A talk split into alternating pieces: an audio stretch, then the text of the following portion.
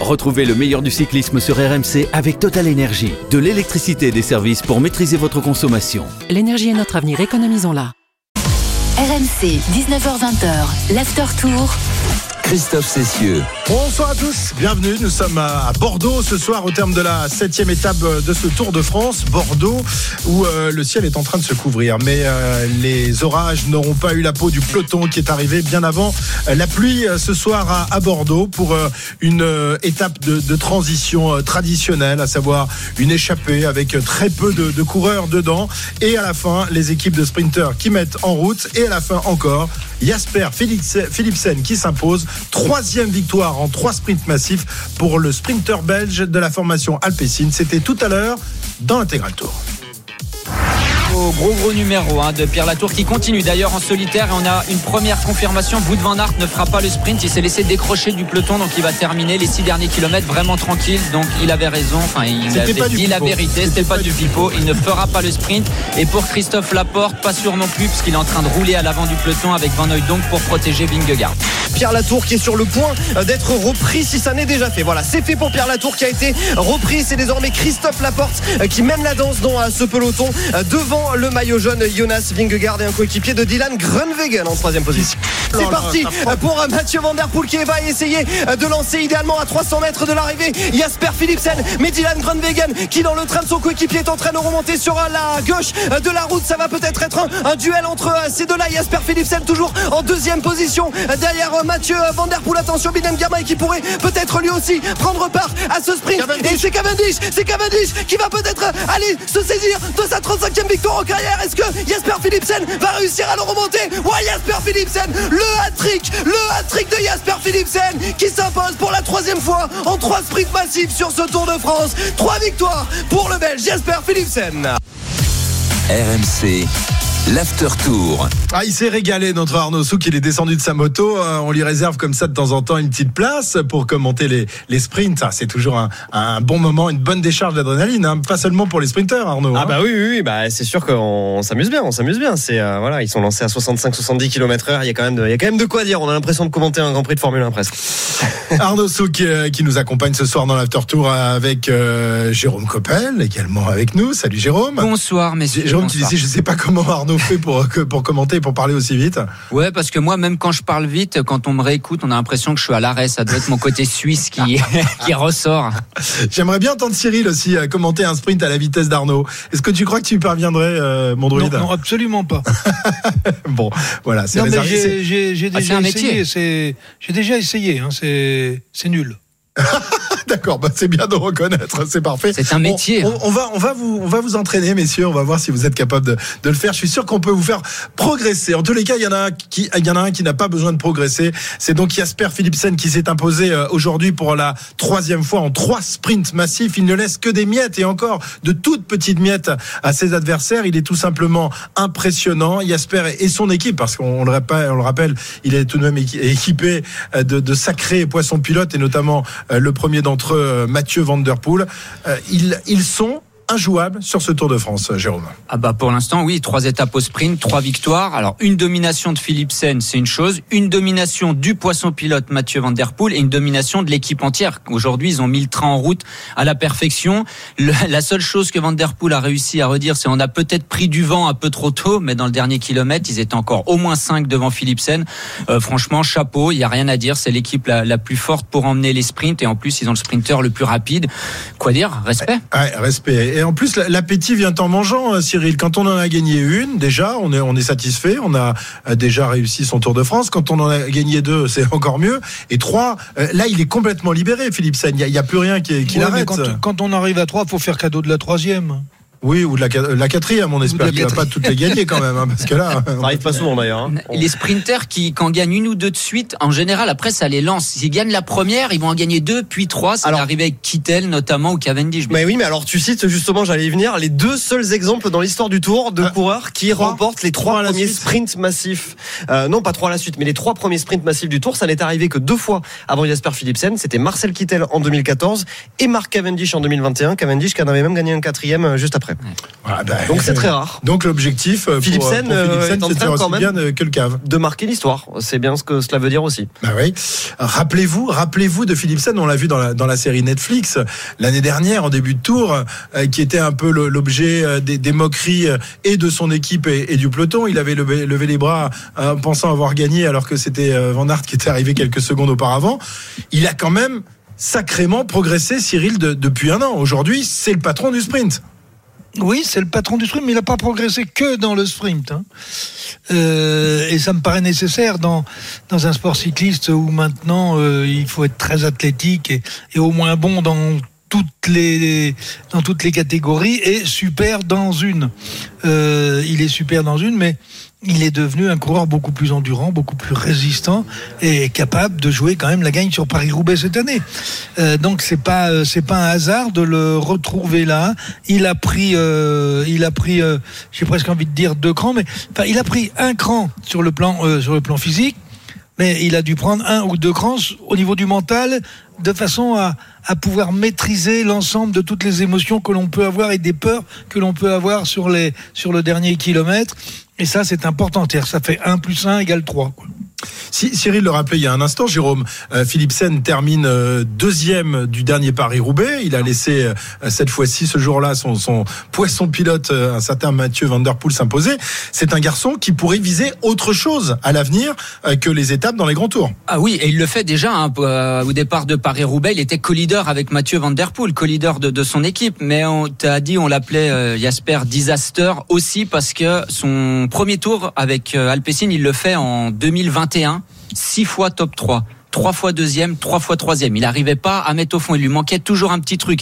C'est d'ailleurs quand il a fait la transition entre UAE, il était chez UAE en 2020, et chez Alpecin qu'il a explosé. Trois victoires chez UAE et euh, huit quand il est arrivé chez Alpecin, mais il n'avait pas gagné sur le tour.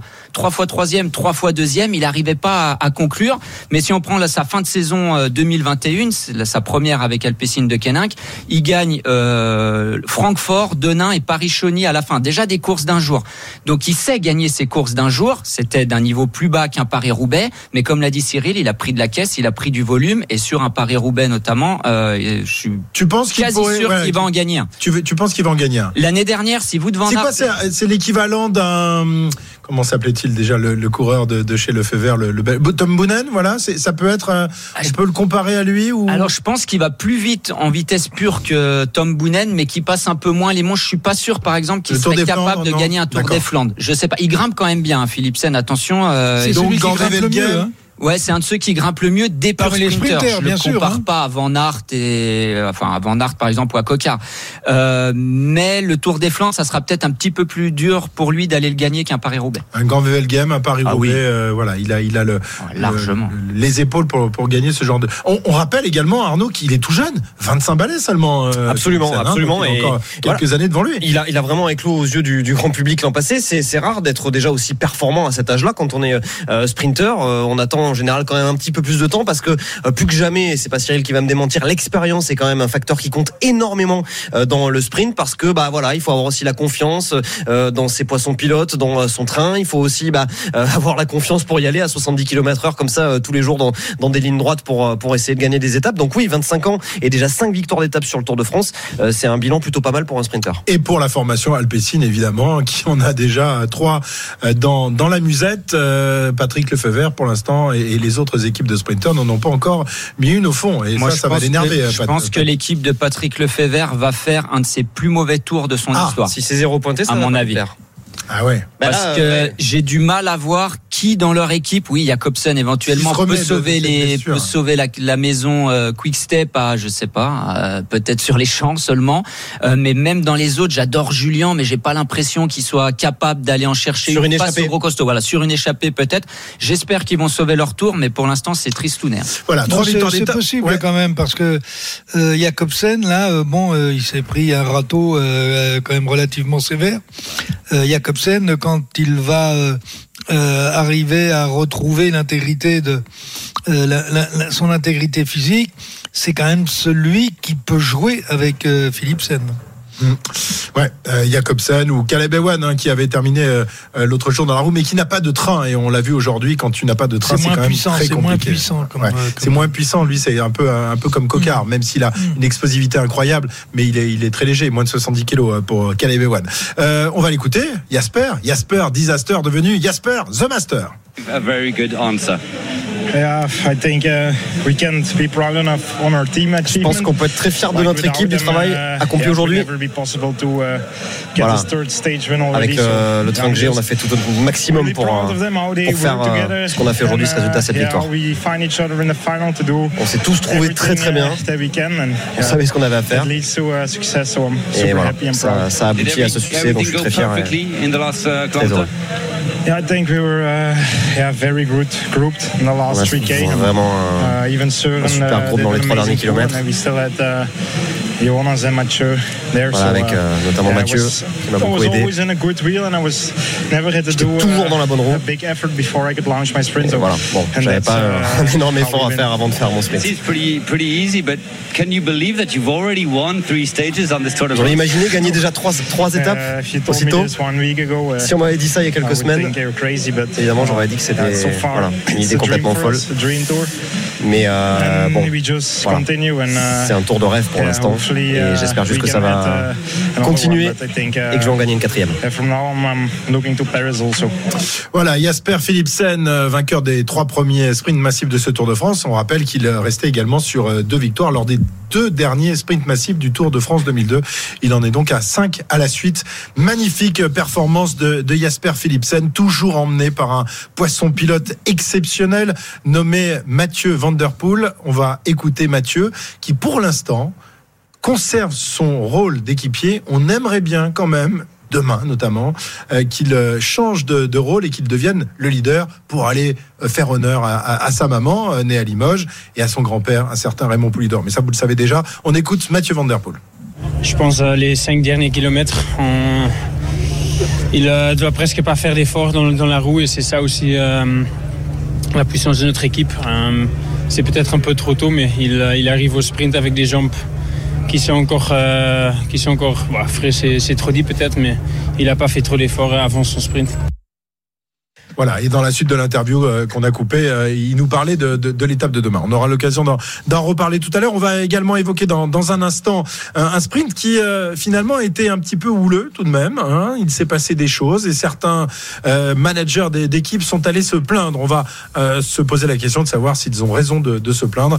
Euh, notamment, euh, c'est le, le cas de Jean-François Bourlard qui est le euh, manager de la formation, le directeur sportif de la formation Intermarché, qui était très colère. Tu l'as rencontré tout à l'heure, on en fait Oui, ah oui, ben voilà, ouais, coulisses. J'étais en train de, de partir aux toilettes puisque tu m'as, tu m'as retenu prisonnier du studio toute l'après-midi. et j'ai vu à côté des toilettes qu'il y avait une, une nuée de journalistes et je me suis dit, bah tiens, bah, c'est qui qui parle? Et j'ai vu donc Jean-François Bourlard et Alexandre Vinokourov également, euh, à qui se plaignait un petit peu du sprint de, euh, de Philipsen. Euh, Bourlard, le manager général de Garmail qui fait troisième et Vinokourov, le manager général de Cavendish qui fait deuxième. On en parle dans un instant. Euh, Philipsen euh, est-il un sprinter régulier? La réponse avec euh, toute l'équipe de l'After Tour dans un instant. RMC, 19h20h, l'After Tour.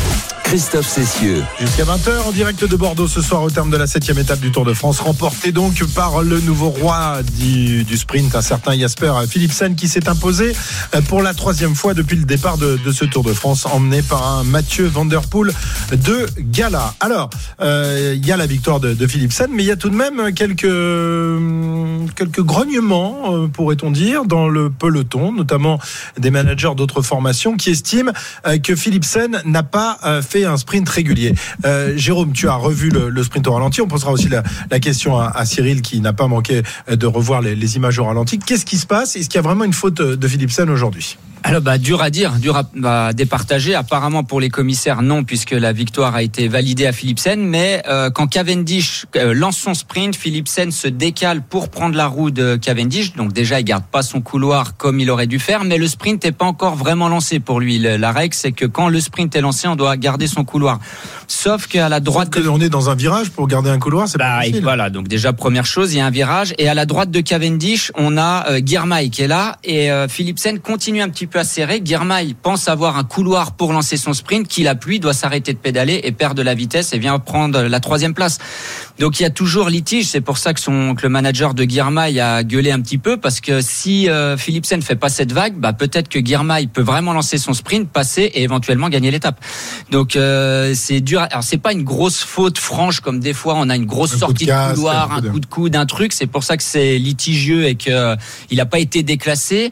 Euh, mais voilà, l'autre jour à Nogaro, c'est euh, son poisson pilote qui est déclassé. Là, il bouge encore de ligne. Voilà, je pense qu'il a plus le droit à l'erreur sur les prochains sprints. Par contre, parce que ça commence à grogner un petit peu. Rappelons qu'à Bayonne aussi, euh, voilà, il y avait eu euh, des histoires avec Aude Van Aert euh, également qui avait été un petit peu enfermé. Donc et c'était euh, déjà à cause d'un virage. Donc voilà, donc ça, ça commence à faire beaucoup. Bon, même si, fort heureusement pour l'instant, les sprints, malgré tout, se déroulent sans véritable chute très grave en tout cas. Cyril, les, les commissaires ont eu raison de ne pas déclasser Philipsen aujourd'hui. C'est des choses qui arrivent dans, dans les sprints. Euh, on joue toujours à la limite, hein, évidemment. Euh, Euh, oui, ça ils ont passe eu raison de ne pas le déclasser, mais il fallait pas déclasser il y a deux jours.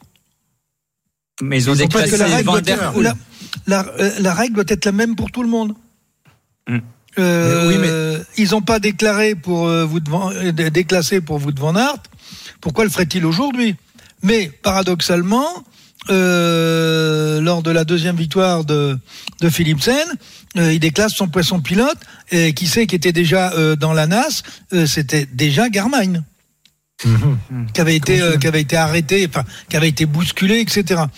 C'est très difficile effectivement d'avoir une ligne absolument parfaite, mais euh, à partir du moment euh, où on déclasse, où on veut, on, bon, où on veut asseoir pour les commissaires asseoir leur autorité et faire des exemples, ils ont ils ont fait des exemples depuis le début, et puis aujourd'hui euh, ils font pas d'exemple.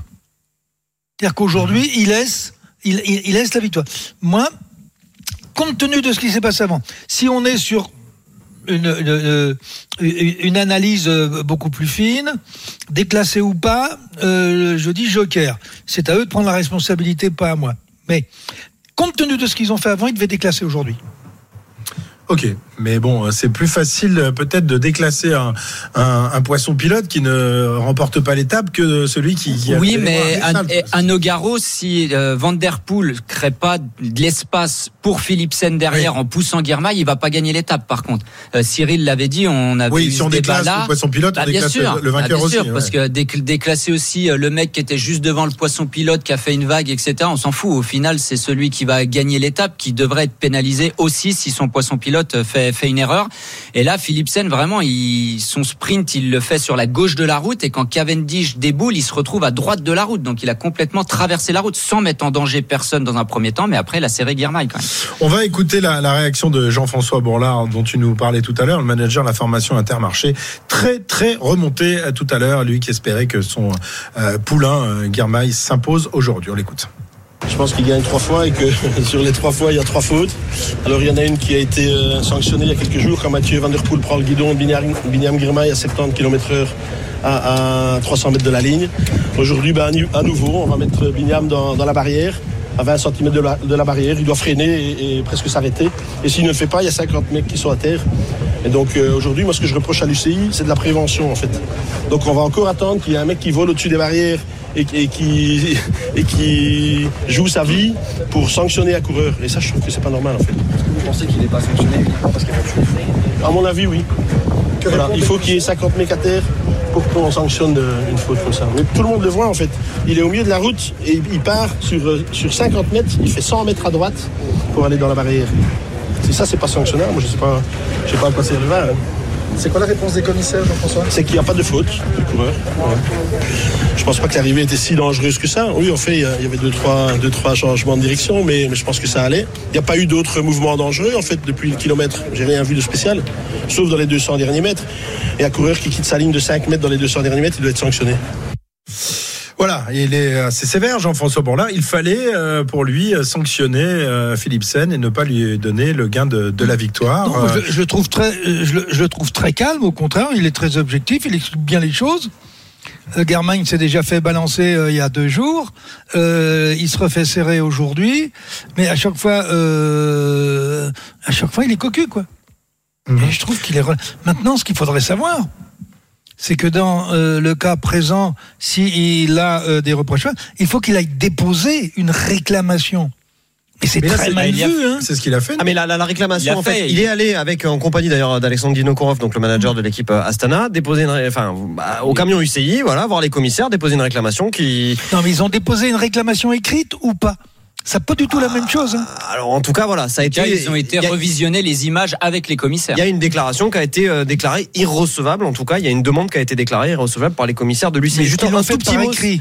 Je, bah, je sais pas. faire je, je vais, je vais pas te, je vais pas dire euh, qu'ils l'ont fait par écrit. Je n'en sais rien, Cyril. Euh, je veux juste, par contre, euh, voilà, te, te dire ce qu'a dit euh, Binyan Germa. Il a dit. Cela fait partie du sprint, c'est toujours comme ça que ça se passe. Vous êtes proche de la route de votre prédécesseur et alors des choses comme ça peuvent arriver. Voilà, il est quand même, même si on le voit faire un petit geste, pas d'humeur, mais en tout cas un geste de désapprobation au moment où il franchit la ligne, Germail, il y a quand même la volonté aussi de dégonfler euh, cet incident euh, qui, euh, voilà, à son sens, c'est- ce sont des choses qui arrivent. Oui, enfin, il est habitué à se taire, hein, ce garçon. Hein. Oui. Euh, fin, fin, fin, fin, fin de la phrase. Ouais. Euh, après, là où Jean-François Bourlat dit un truc intéressant, c'est qu'il dit on faut attendre qu'il y ait 50 mecs par terre pour prendre une décision. On est souvent en réaction et pas en action dans le vélo. Ça, ça a toujours été le cas depuis toujours. Et pourtant, on en a eu. hein. On a parlé de Jacobsen assez euh, longuement, en long, en large, en travers depuis son malheureux accident. Mais là, c'est pareil. Il a raison. Si Guirmail ne freine pas, parce que là, c'est vraiment un sprint massif. Nogaro, il y avait déjà eu quelques petites chutes, donc ils étaient un, un petit groupe. Là, s'ils freinent pas, c'est 40 mecs qui sont par terre. Euh, donc toujours compliqué parce que la faute est pas non plus flagrante. Euh, elle est pas intentionnelle, bien sûr, et pas flagrante. Et il n'y a pas eu de chute, donc il n'y a pas eu de sanction au final. Mais est-ce qu'on doit sanctionner uniquement quand il y a une chute et quand c'est trop tard, ou est-ce qu'on doit dire c'est bon, là maintenant c'est terminé, ça fait trois sprints, trois sprints, il se passe un petit truc. Allez, ce coup-ci t'es déclassé et tu recommenceras pas. Ou alors ils ont dû lui mettre un carton jaune bien orangé et lui dire attention au prochain coup, s'il y a un truc qui va mal, tu seras classé dernier du groupe. Donc il faudra être impeccable sur le prochain sprint si Philipsen ne veut pas se, se voir déclassé et empêcher de remporter une, une quatrième euh, Mais victoire. il au faudra sprint. bien à un moment, Oui. depuis le temps qu'on le dit, il va bien falloir à un moment qu'on demande à faire en sorte que les 200 derniers mètres soient bien dans la ligne droite. Le problème Van Aert, comme celui d'aujourd'hui, c'est exactement le même, c'est parce qu'on arrive dans un virage.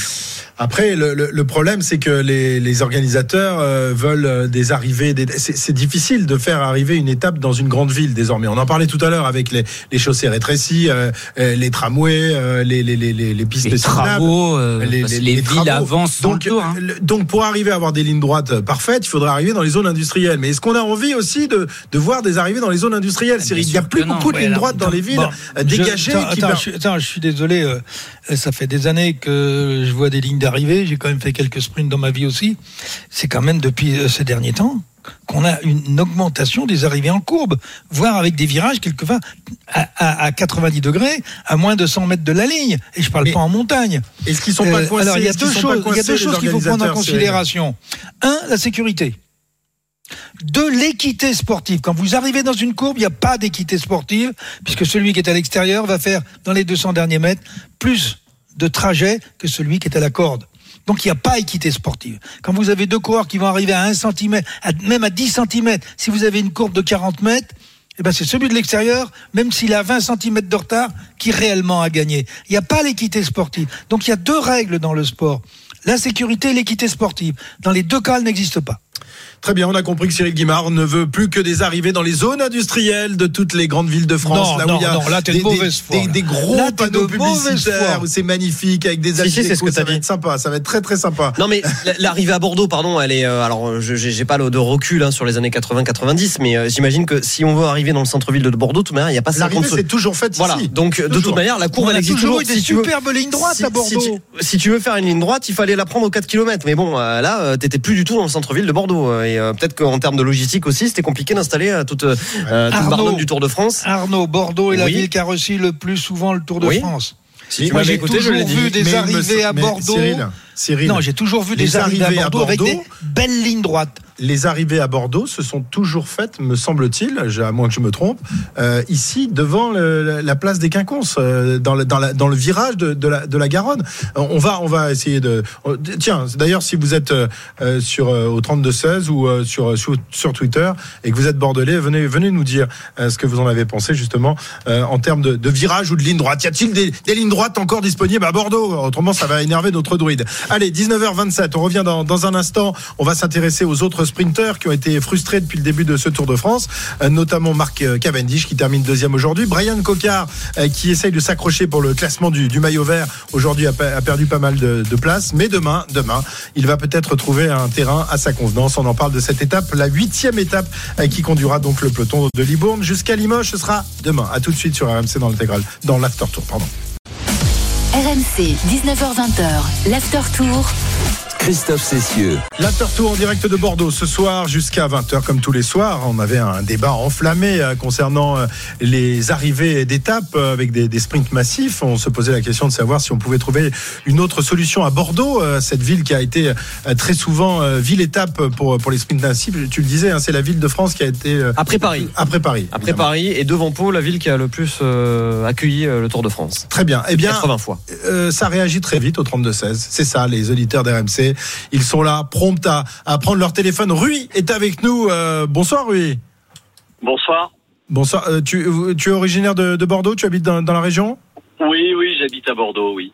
À D'accord. Bordeaux. Et voilà, juste pour dire, je vous ai entendu et j'ai entendu Cyril Guimard et euh, juste pour vous dire qu'effectivement, il y a quand même des lignes droites à Bordeaux, en fait. Et que là où ça arrive, sur les quais, euh, bah, il y a essentiellement des lignes droites et que moi-même, il y a, il y a quelques années, il y a eu une arrivée à Bordeaux et ça arrivait en face du jardin public et là, il y a une grande ligne droite.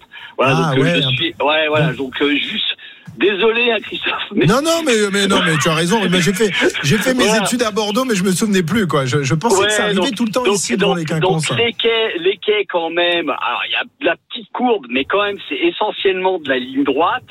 Et, et, et en plein centre-ville, il y a le, le cours Clémenceau, euh, l'avenue de Verdun. Bon bah c'est de la ligne droite. Donc euh, il y a et moi j'avais vu l'arrivée d'un sprint à l'époque. Euh, j'avais emmené mes enfants, voilà. Donc euh, c'est juste pour vous dire que là, pour le coup, je rejoins quand même Michel Guimard. Eh ben, Et- il va être et- content. Oh là là, il va être content le druide. Oh là là. Il va claironner jusqu'à la fin de l'émission. Merci Rui Voilà. de venir au secours de notre druide. Il en a bon, bien bah, besoin. On le tant pis malmène. vous, hein. Bonne soirée. Merci, oui. Très sympa en tous les cas euh, d'a- d'appeler. Tu vois, Cyril, tu vois, les auditeurs d'RMC viennent à ton secours. Et ils ont raison, voilà, parce que moi, je, j'avais- je, je pensais que euh, ça arrivait toujours ici. Ben non, finalement, il y a d'autres il y a d'autres droites dans Bordeaux. Donc voilà pour les organisations. Non, mais quand le bon sens, quand les gens ont un peu de bon sens, ils sont obligés de me rejoindre. hein.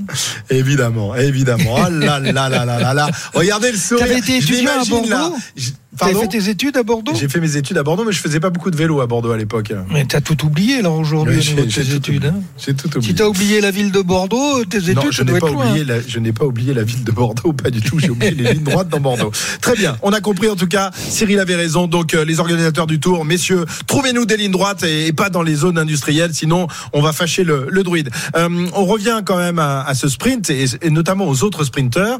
Mark Cavendish termine donc deuxième. Arnaud, son meilleur résultat quand même depuis le, le départ de, de ce Tour. hein. Il avait fait une cinquième place, je crois. Effectivement, effectivement, euh, il avait euh, fait top 10. euh, C'était lors de la première étape de, de sprint à, à Bayonne. Il termine deuxième, Marc Cavendish. Donc cela veut bien dire euh, qu'il est de retour en forme. En plus, il a révélé après euh, l'arrivée, et peut-être Jérôme pourra nous l'expliquer un petit peu plus euh, de manière un peu plus technique. Il a révélé après l'arrivée avoir eu un souci justement au niveau de son dérailleur et avoir eu un pas un saut de chaîne, mais en tout cas le- la chaîne qui est partie sur sur le mauvais pignon. Exactement. Donc vous savez, on parle souvent des, des braquets des coureurs. Souvent le gros plateau fait 53 et la plus petite vitesse derrière sur la cassette fait 11. Bah lui, sa chaîne, sa chaîne pardon, sautait du 11 au 12. Donc il pouvait pas avoir le plus grand développement possible à haute vitesse. Bien sûr, quand ils font des sprints à 70 à l'heure, ils sont 53 11. Hein, ils ont les vitesses les plus dures pour produire le plus de puissance possible.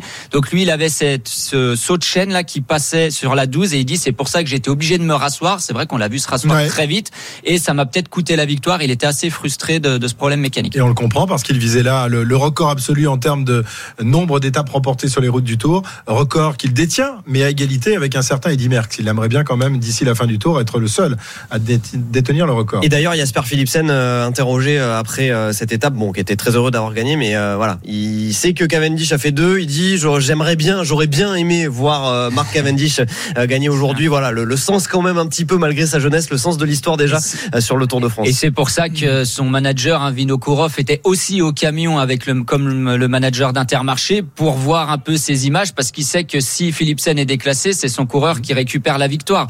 Alors, personnellement, alors là, oui. Là, pour personnellement, l'histoire. Hein. Oui, là- Astana, il reste. euh, Ouais, mais personnellement, je préférais voir Cavendish gagner sa 35e euh, étape sur le Tour Plutôt- en passant la ligne le premier, quoi. Mais Est-ce qu'il a pas quand même levé aujourd'hui énormément de doutes sur la capacité qu'il a à le faire? Oui, la Franchement, quand on voit a le, dans- le dans- dans le sprint, sprint, Ah ouais, il a fait, bah, c'était incroyable. Franchement, après ce qu'il a montré au Giro en gagnant déjà une étape et surtout dans la montagne, on l'a vu larguer très tôt, mais c'est qu'il gérait vraiment. On le voyait terminer avec le sourire, il saluait la foule, il tapait les mains, il avait pas l'air euh, cuit en terminant les étapes pyrénéennes. Tiens, Marc Cavendish, que, que, que l'on écoute euh, quelques secondes. Il est traduit, rassure-toi, Arnaud, parce que traduire euh, Marc Cavendish, c'est un, un exercice. un exercice de haut vol. quand il est énervé. Oui, on, on l'écoute.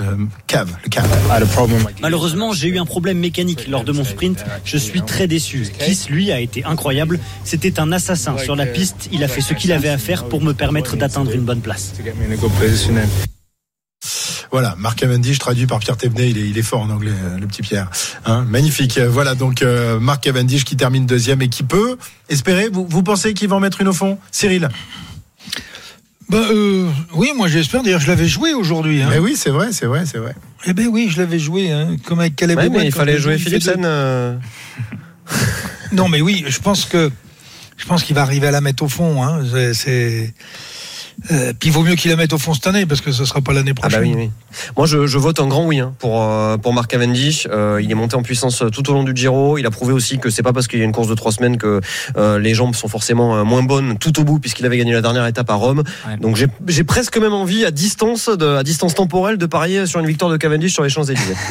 Ah ouais, t'es comme ça toi. voilà. T'adores le cave, mais c'est ton. Bon, euh, pas spécialement, mais ah, pour l'histoire, ça serait quand Ah même ouais, incroyable. Pour, pour l'histoire, pour l'homme, il a une L'histoire sous histoire. nos yeux, sa dernière étape sur le tour, il bat le record de Merckx. Ça serait, Il, ça serait il fou. a une histoire avec le Tour de France qui est incroyable. hein. Il a gagné 34 étapes. Il c'est un amoureux vraiment du Tour de France, hein, Marc Cavendish. C'est sa course de prédilection, c'est sa course préférée. Même s'il a été champion du monde, même s'il a gagné plein d'autres courses, c'est vraiment sur cette course-là qui, qui s'éclate. Quoi. Donc on va demander à Monsieur Philipsen, par respect pour son aîné, De freiner De le un laisser gagner comme bah, il, le- comme il le souhaitait aujourd'hui. Voilà. Bon, donc C'est on quand même préférait que ce soit extraordinaire. sur les Et- Champs-Élysées. Et attends, entre nous, euh, les mecs ils bossent bien en termes de com. Euh, ils, te- ils viennent gagner l'étape, euh, plus ou moins houleuse, et il te dit ah, j'aurais bien aimé qu'il gagne. Mais pourquoi il a pas freiné? c'est vrai, tu as raison, tu as raison. Mais attends, euh, attends, non, mais ils il- apprennent non, mais tout alors par attends, je te l'ai peut-être mal exposé, mais il dit ça dans le sens où voilà, il serait sensible à la victoire euh, de Marc Cavendish. euh, voilà, si, si c'était arrivé, il n'aurait pas été euh, Voilà, content si- pour lui. C'est s'il ça que est largué dans le final, il veut bien lui laisser la, la victoire. Mais bon, s'il peut la- aller la Quand chercher. il en aura gagné 6. Ouais, exactement. 6 ou 7, il peut encore en gagner quelques-unes. Philipsen. Autre euh, euh, sprinter un peu frustré aujourd'hui, c'est Brian Cocard, qu'on avait vu à, à son avantage hier et avant-hier dans les sprints intermédiaires. Aujourd'hui, euh, à la régulière, euh, avec son poids euh, léger, c'était très difficile. On écoute Brian Cocard qui termine donc huitième de l'étape aujourd'hui et qui prend un tir au classement du, maillot vert. Bon, c'était un final très stressant, très chaotique. Ça roulait très fort. C'était pas très large, je m'y attendais. Voilà, j'ai fait un peu comme j'ai pu. Apparemment, je fais à peu près huitième. Bon, C'est c'est pas c'est pas si mal. Et comme j'avais dit ce matin, on, voilà, on avait l'intention de faire un beau sprint, mais on voulait surtout pas tomber. Donc, euh, donc voilà, on est à, à, à peu près euh, à peu près dans les cordes. À peu près dans les cordes et surtout, ben, Il, il a donné la réponse pourquoi il s'est mal classé.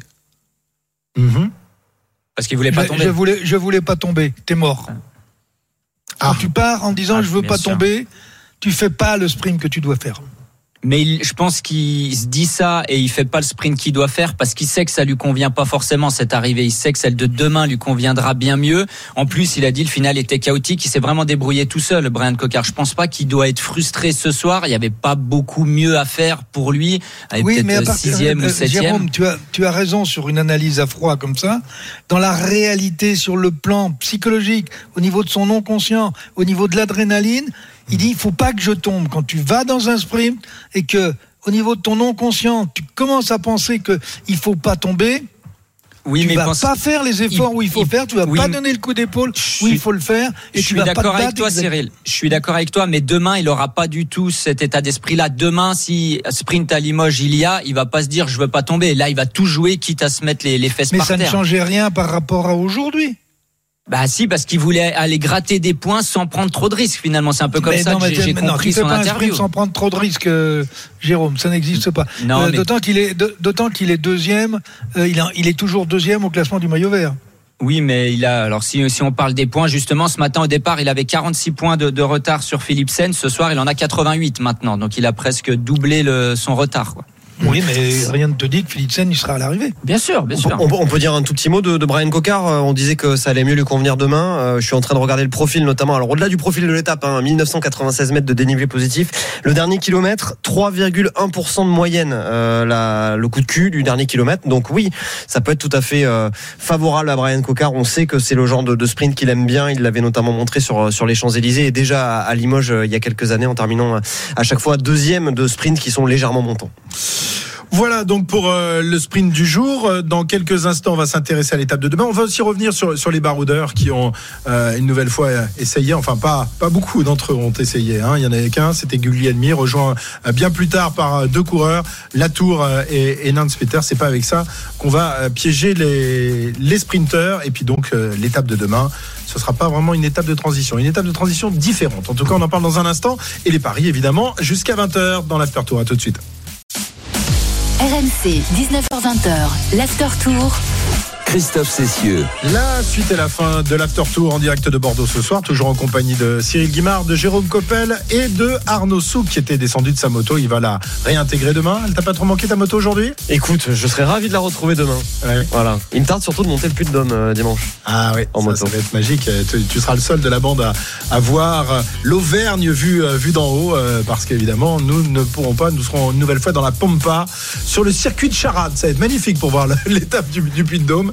Voilà, c'est comme ça, de plus en plus. Hein, 10 étapes euh, de ce, de ce Tour de France où euh, la zone technique, et bon, c'est notre gros camion, évidemment, on peut pas le mettre n'importe où, et notamment au Puy de Dôme. Puy de Dôme, Mais, c'est compliqué. Oui. On voilà, rappelle que c'est mais- classé au patrimoine mondial de l'UNESCO. On peut pas non plus faire n'importe quoi. Mais Eh ouais. c'est le nouveau Tour de France. C'est le Tour de France qui Tu va dans pas des zones tu où. pas me euh, laisser monter sur la moto? Ah, mais si tu veux, Christophe. Non, c'est Marco qui va pas être d'accord.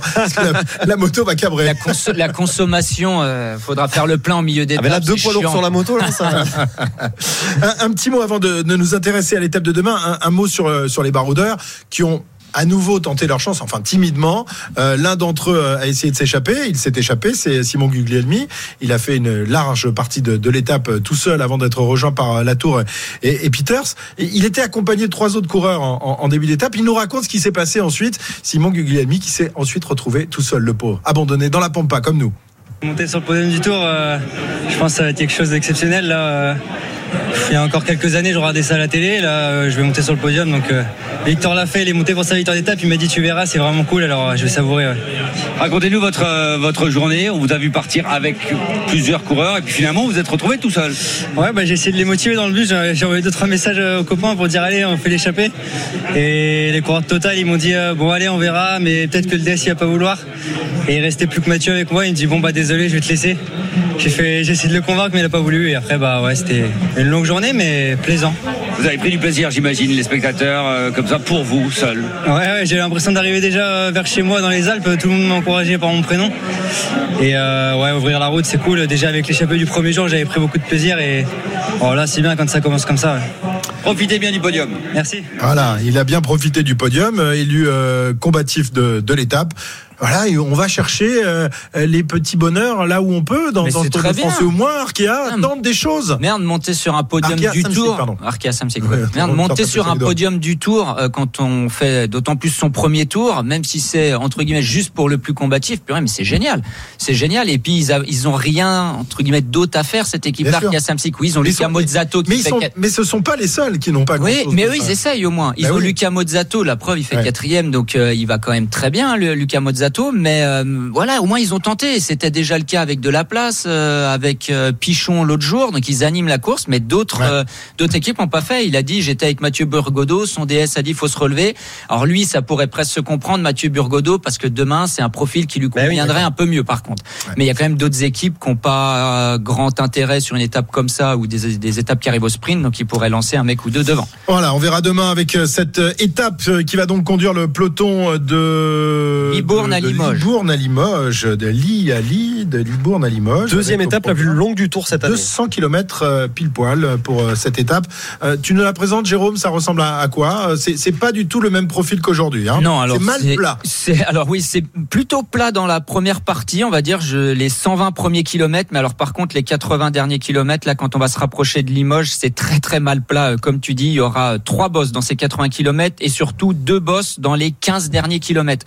Et le sommet de cette dernière bosse sera situé à seulement 9 kilomètres de l'arrivée, donc ça pourrait donner des idées de pour faire pour créer des mouvements de course justement. Et comme l'a dit Arnaud juste avant, le dernier kilomètre est à peu près à 3% de moyenne, donc c'est un final très très dur, Euh, vraiment un final de costaud. Et on retrouvera peut-être euh, d'autres protagonistes, hein, des Van der Poel, des Van Aert, des Kort Nielsen, pourquoi pas. Donc pas forcément les purs purs sprinters. Euh, si arrivé au sprint il y a, faudra encore qu'ils soient capables d'emmener leur grande carcasse en haut de ce dernier kilomètre un peu raide. Mais il y a encore une autre inconnue, c'est est-ce que les baroudeurs vont avoir un bon de sortie, une échappée va jouer la victoire ou pas, ou est-ce que les équipes de sprinters vont encore cadenasser la course? On va voir ça avec les paris qui arrivent tout de suite. Winamax, le plus important, c'est de gagner. C'est le moment de parier sur RMC avec Winamax. Et notre ami Johan qui est de retour comme tous les soirs. Salut Johan. Salut les gars, salut à tous. Bon, il y a eu un bon pronostic. Tout le monde aurait bien mis une pièce sur euh, Philipsen, mais celui. euh, Fallait qui le a- faire. Bah oui, mais enfin, tu veux, tu tu, tu J'étais quatrième à parier. Ouais, mais bon, moi j'aurais, j'aurais parié sur lui si j'avais. été Oui, mais moi j'aurais parié Pogacar. Hein. Bon, euh, ça lui permet de quoi? De, de, de revenir un peu dans la course? Non, pas, pas vraiment. Quand Oh, même. pas vraiment, parce que Ah la ben- cote était à 1,90 seulement. Euh, il est à moins 51 euros. Arnaud, il est toujours quatrième de notre classement général. Mais euh, tu sais, euh, sur le podium, là, euh, ce petit classement, eh ben, il est à 37 euros de gain, quand même. Et c'est pas mal. Très bien. Alors, qui va Alors, les, les, les codes pour les vainqueurs d'étape de demain. Est-ce que tu as déjà ça en, en boîte J'ai j'ai ça Oh, avec euh, le favori. Ça peut être étonnant. C'est Jasper Philipsen qui reste favori malgré cette fin d'étape difficile. C'est 3,50 la victoire de Philipsen, 5 celle de Wout van Aert, 6,50 la victoire de Mathieu Van Der Poel. Caleb Ewan est coté à 9. Euh, Binyam tiens est coté à 11. Mats Pedersen à 15 et je finis par euh, le euh, français Brian Coca coté à 20. Messieurs, faites vos jeux. Qui va s'exprimer le premier? Jérôme Coppel, j'imagine. Oui, bien sûr, ça change pas. Euh, moi, je vais essayer de trouver un coureur qui pourrait soit se glisser dans une échappée si elle venait aller au bout, ou soit s'il n'y a pas d'échappée qui vont au bout, gagner euh, au sprint. Donc, je vais miser. Et en plus, pour la petite histoire, euh, Mathieu Van Der Poel. Ah, ah, ah, ah. il me l'a 6,50. piqué, il me l'a piqué. Mathieu Van Der Poel qui arrivera sur les terres de sa maman, euh, la fille d'un certain Raymond Poulidor. Donc il sera à la maison, il connaît bien les, les routes du, du Limousin. Mais Ma- je peux te donner un type. J'avais une, une autre grosse cote. Ouais, bah attends, ne le donne pas parce qu'autrement Ah, Arnaud ah, va le j'attendrai piquer. quand ça Attends, qu'Arnaud parle. Ah non, je, je, serai- je parlerai avant lui. Euh, qui euh, C'est Cyril après. Je vais la prendre la grosse cote, je la connais. C'est qui après C'est à toi, c'est à toi. Très bon, bah alors. Cyril va euh, pronostiquer Brian Cocard. Brian Coté Coca. à 20, Brian Coca. Ok. Arnaud maintenant. Arnaud. Wout van Aert.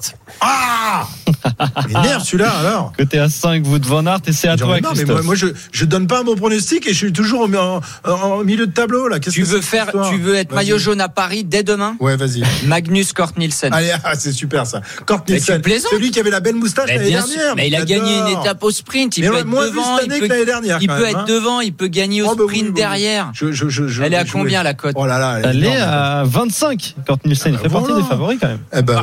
Eh ben, ouais, bah, 50-50 si ça se Ah, exactement, je te payerai à nouveau un, un- un coup à boire co- comme hier soir.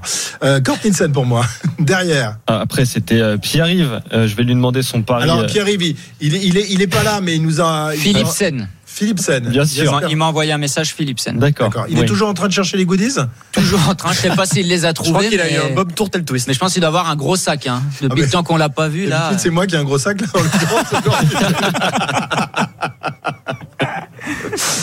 Et le dernier. C'est moi, du coup, qui euh, suis Oh en non, tête. ça. Eh bah oui, bien sûr, avec la victoire de Tadej Le mec, il a que ça à faire toute la journée à regarder les, pa- les paris. C'est sûr que c'est plus facile. Hein.